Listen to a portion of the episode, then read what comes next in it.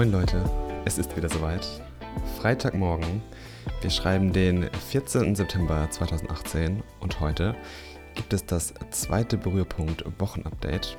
Ich habe ja am Anfang echt gedacht, dass es mir schwerfällt, diese ganzen Neuigkeiten und Sachen, die ich entdeckt habe, ähm, in so eine Podcast-Form zu packen. Aber nach dem ersten Mal letzte Woche hat mir das echt Spaß gemacht, muss ich sagen. Und ähm, das Feedback von euch war auch super. Also vielen, vielen Dank dafür, Leute.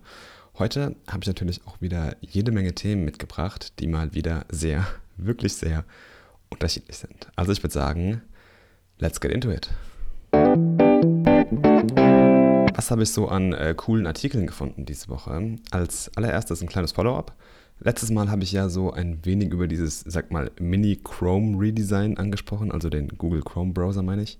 Und ähm, dazu habe ich jetzt noch einen kleinen Artikel gefunden, der dieses Redesign ein wenig genauer unter die Lupe nimmt und wirklich echt interessante Dinge entdeckt. Ja. Der Artikel ist auf Medium erschienen unter dem Publisher UX Design CC, welcher auch immer echt äh, geile Artikel raushaut und wirklich ja, super, super tolle Einblicke in die Designszene gibt und ähm, das auf jeden Fall mal auschecken, wer da Interesse hat. Aber zurück zum Artikel. Ähm, hier werden echt nette Details aufgezeigt, wie zum Beispiel die neue Accessibility der, der Search-Bar, ähm, die neue strukturierte Tabs, der Einzug von noch mehr Material Design in den Chrome-Browser. Also bei Interesse, wie immer, der Link natürlich in den Show Notes.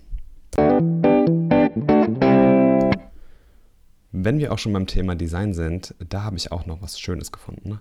Manchmal ziehe ich mir nämlich super gerne so UX-Design-Case-Studies rein weil mich einfach dieses, dieses Vorgehen von anderen Designern wirklich sehr interessiert. Ähm, man super tolle Einblicke bekommt und eigentlich bei jeder Case Study irgendwas lernen kann.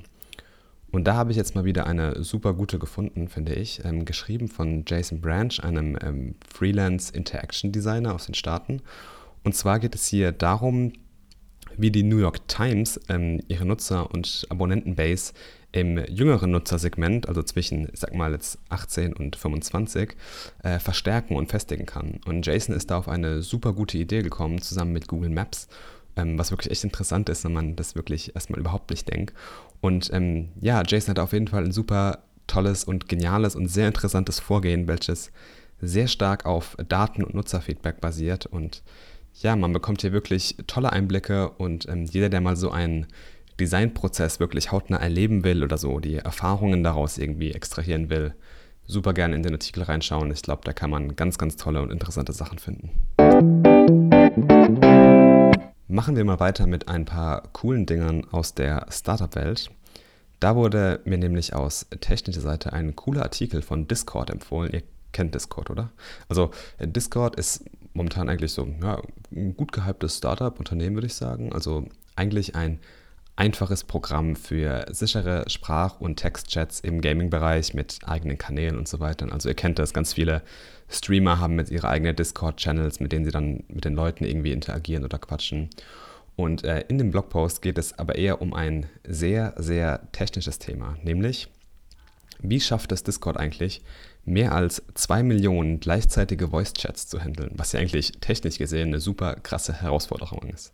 Und die machen das Ganze mit Hilfe von WebRTC, einem spezialisierten Standard vom ähm, World Wide Web Konsortium, welcher im Bereich Audio- und Videokommunikation über das Network seine Stärken hat. Ja, also wer mal einen Blick in so große technische Herausforderungen werfen will, you're welcome. Weiter geht's äh, mit einem großartigen Produkt, was sicherlich kein No-Name ist, Pinterest, ja, das kennt ihr mit den ganzen schönen Do-Yourself-Postern und so Sachen. Da hat die New York Times nämlich einen Artikel mit dem Namen Pinterest is a unicorn, it just doesn't behave like one veröffentlicht. Und äh, wenn man sich mal überlegt, ist es eigentlich echt interessant. Ja. Pinterest ist jetzt echt kein Neuling mehr in der Startup-Welt.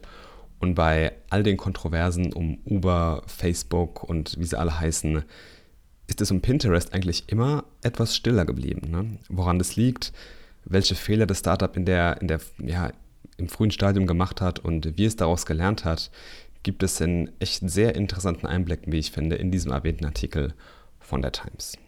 Und zu guter Letzt aus dem Startup-Bereich gibt es auch noch News von einem schon eher bekannten Gründer, nämlich Justin Kahn. Ähm, der mit seinem Videostreaming-Dienst Twitch, den ihr bestimmt alle kennt, ja schon einen erfolgreichen Exit an Amazon geschafft hat. Und ähm, ja, der plant jetzt das nächste Ding. Und da bin ich auch einfach irgendwie so drüber gestolpert, einfach weil es so komplett abgefahren und anders ist, was er davor gemacht hat. Das Ganze heißt Atrium und äh, dieses Projekt soll mit Hilfe von Machine Learning und äh, künstlicher Intelligenz, was ja momentan auch so ein Buzzword ist, den Anwalt ersetzen. Also echt ähm, ja, krasses Statement. Ich habe jetzt nicht so viele Infos mir dazu reingezogen, aber wer Bock drauf hat und wen es interessiert, gerne in den Shownotes schauen. Was habe ich sonst so? Wo war ich unterwegs? Am Dienstag war ich mal wieder auf einem heimischen Uni-Event, ja, nämlich der Startup Lounge in Mannheim. Ein super tolles Networking-Event mit interessanten Gästen und wirklich informativen Talks. Und ähm, dieses Semester hat das Startup Covexo den Start gemacht. Ein Startup im Tech-Bereich, welches Native Cloud Computing in, in ja, Container-Architektur eigentlich anbietet. Ähm, wer sich mal genauer anschauen will, das Ganze am besten äh, auf der Website von den Jungs schauen. Und wer hier im Raum Mannheim wohnt oder mal Bock hat, auf so ein Event zu kommen, ihr seid versorgt in den Shownotes. Ähm, gerne auch anschreiben. Vielleicht sieht man sich ja dort mal. Wäre wirklich cool, mit euch zu quatschen. Und dann war ich auch noch ein wenig faul, was komplett anderes. Ich habe mich mal einfach in den Sessel zurückgelehnt und ordentlich wieder was gedattelt. Ja. Ich habe ein richtig cooles äh, ja, Game entdeckt, nämlich das neue Spider-Man von Insomaniac Games. Ein wirklich, wirklich geniales Spiel, soweit ich das bis jetzt sagen kann. Ganz toll, was da geschaffen wurde und für Fans der freundlichen Spender aus der Nachbarschaft eigentlich ein Muss. Ja, wie ihr seht, so einiges los diese Woche, vieles gefunden und ich glaube, da ist wirklich was Interessantes für jeden dabei. Also dann bis nächste Woche. Ja, gedacht oder was, ja? Wie könnte ich nur das Event diese Woche auslassen? Die Apple Keynote, ja. Ach, was wurde das Event gehypt? Anfangs der Woche gab es ja wirklich eine regelrechte Explosion in den News. Was denn nun alles vorgestellt werden soll hier? Neue iPads, neue Apple Watch, dies, das, neues MacBook. Aber wir haben jetzt endlich Klarheit. Finally, ja. Ich habe mir dieses Event live angeschaut und ja, ich muss zugeben, ich liebe diese Präsentation einfach. Ja. So genial mit immer so ein bisschen Humor und einfach klasse, was da wirklich auf die Beine gestellt wird und wie viel Arbeit eigentlich auch dahinter steckt. Natürlich ist es auch ein wenig überzogen, aber hey, es ist einfach mal Apple. Ja. Und ja, wie sehr feiere ich das eigentlich, dass Johnny Ive jetzt wieder Chief Design Officer ist und so geile Videos macht mit dieser geilen Erzählerstimme. Ich liebe den Kerl einfach und ähm, ja, wirklich ein wahnsinnig guter Designer, ein wahnsinnig toller Designer und auch ein toller Mensch. Aber ja, was gibt es denn jetzt eigentlich Neues von Apple? Eigentlich wurden in Anführungszeichen nur zwei Produktgruppen vorgestellt und den Anfang wurde da mit der neuen Apple Watch 4 gemacht. Mit größerem Display, neuen Heartrate-Features, neuen Designs und, und, und. Ich glaube, wenn euch diese ganzen Details interessieren, ich bin jetzt kein, kein rasender Reporter, ähm, also da gerne irgendeine News-Plattform auschecken. Ich bin mir sicher, ihr werdet sehr, sehr schnell fündig und werdet mit ja, Informationen und Preview-Videos überrannt.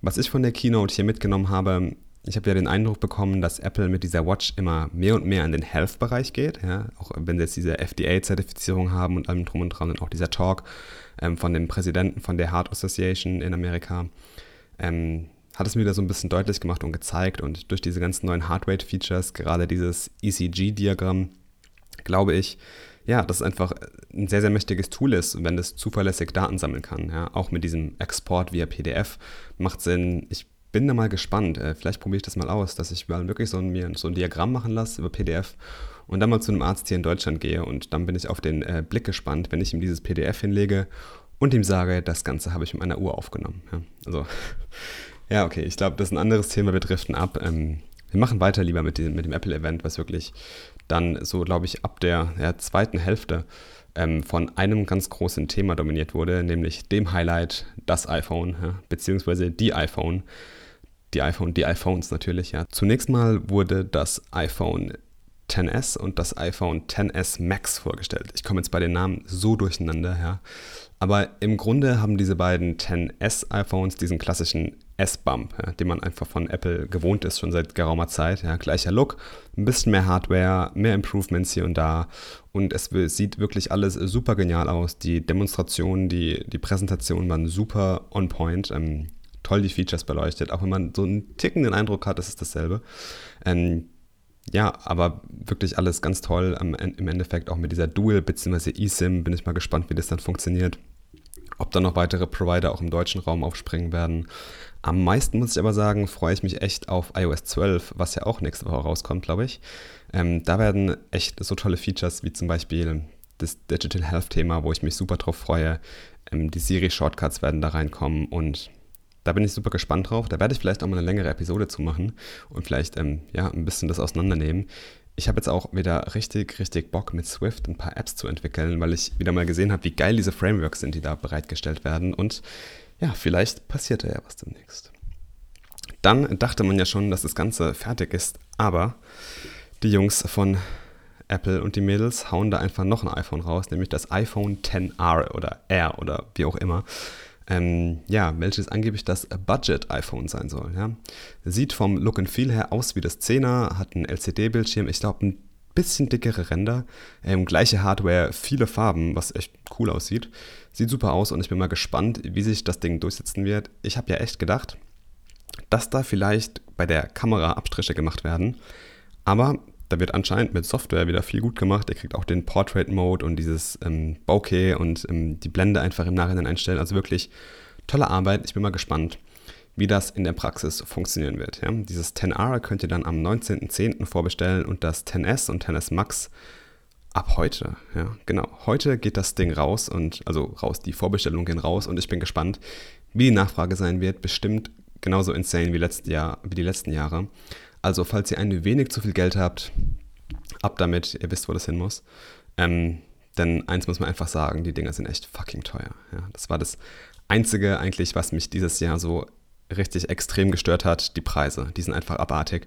Ähm, über 1000 Euro für ein Smartphone zu zahlen, ist schon verrückt, auch wenn das wirklich ein Top-Gerät ist. Und da muss man sich das echt genau überlegen. Ja. Selbst dieses 10R, welches ja eigentlich das Budget-Phone sein soll, fängt bei 850 Euro in Deutschland an. Und ähm, ganz nebenbei, ich verstehe irgendwie diesen Wechselkurs von 999 Dollar auf 1150 Euro nicht ganz.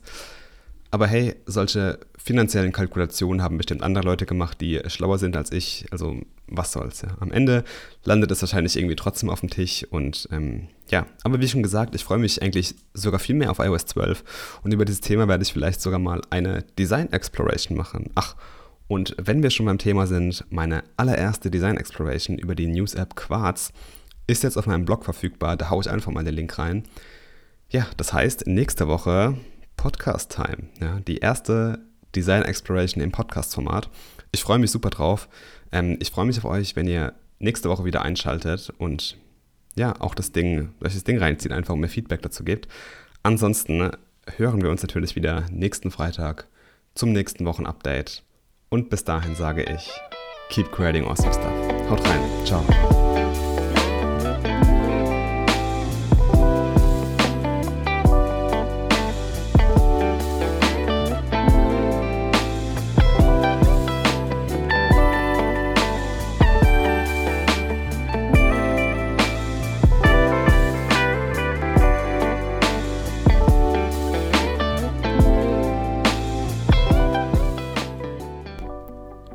Berührpunkt wird produziert von Marvin Messenzähl. Dieser Podcast ist eine eigenständige Entwicklung und Produktion, welche in keinster Weise durch finanzielle Mittel oder Sachmittel in irgendeiner Form unterstützt wird. Wenn dir der Podcast gefällt und du ihn unterstützen willst, würde ich mich über eine positive Bewertung auf iTunes sehr freuen. Erzähle auch gerne deinen Freunden und Kollegen davon und teile es. Bei Fragen, Feedback, Anregungen oder auch Kritik gerne per Mail an hello at marvinmessenzähl.com oder direkt auf Twitter oder Instagram an @yomarvin. Y-O-O Marvin. Klein und zusammen. Meinen Blog findest du auf marvinmessenzähl.com. Dieser Podcast wird auf allen üblichen Podcast-Portalen veröffentlicht.